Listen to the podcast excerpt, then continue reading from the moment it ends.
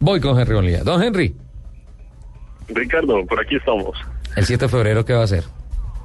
Empezar Bueno, a celebrar mi pues, cumpleaños. Ah, bueno, bueno, aparte de eso. ¿Cuándo cumpleaños, Lupi? El 10 te he dicho un millón de veces. El 10 de febrero. De mañana en noche.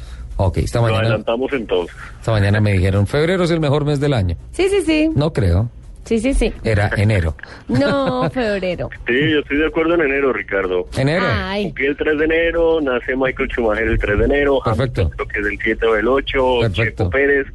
Muchos por ahí, por esa época del motor. Yo el 20. Lupi, eh, usted el 10 de febrero, entonces es mejor el febrero.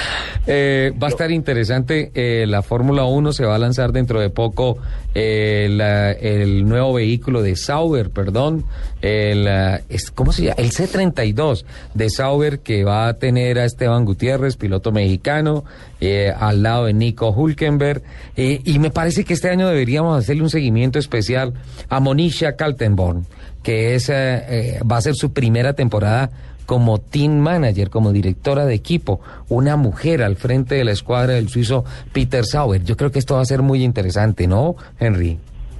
Así es, Ricardo, una mujer con grandes cualidades. eh, de hecho, eh, ya llevaba las riendas del equipo, pero este año lo hará oficialmente. Lo ha hecho bastante bien, su relación con los pilotos, con el resto del equipo, con los medios, con la parte de directiva de Fórmula 1 es muy buena. Entonces, le va a ir muy bien y además está con dos pilotos que, que tienen eh, una buena trayectoria, como lo son Esteban Gutiérrez y Nico Hülkenberg. Hola, ¿ya definitivamente Petrov se quedó sin equipo? Sí, sí, bueno, hay dos sillas disponibles aún. ¿Cuáles? Eh, una es la de Force India, que seguramente será para Jules Bianchi. Sí. Y la otra está en Marrusia, si no estoy mal. No, mentiras, queda únicamente una silla, porque ya ayer fue confirmado Guido Van der Garde Sí. para Caterham, entonces ya es únicamente esa silla la que falta por confirmar. Eh, Pero ya es de Jules Bianchi.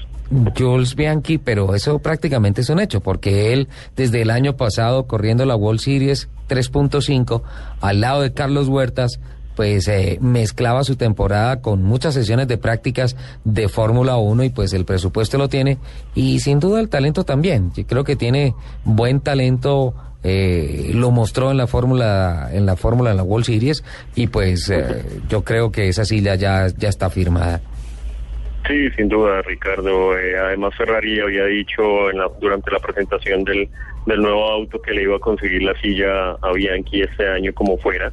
Y pues ahí está el lugar, eh, junto a Paul Di Resta en, en un Ford India que promete ser bastante competitivo esta temporada. Jules no es italiano, Bianchi no es italiano, es francés, Francés. Francés. ¿no?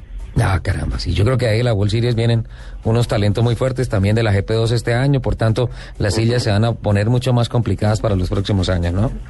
Sí, además, eh, su manager es Nicolas Todd. Entonces, el nexo con, con Ferrari es muchísimo más fuerte por, por su padre, por eh, Jean Todt, quien fue- estuvo al, al comando de la escudería durante varios años. Bueno, ¿algún candidato? Uf.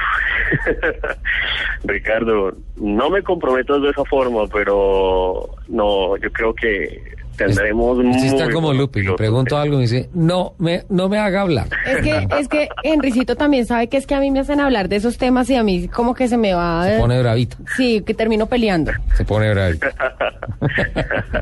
bueno, eh, Kimi, me gustaría ver a Kimi en Lotus. Lotus. eh, ¿Saben muy que me bien. eh. gustaría, me gustaría que este año sea una gran temporada de Lotus eh, por Tunjo?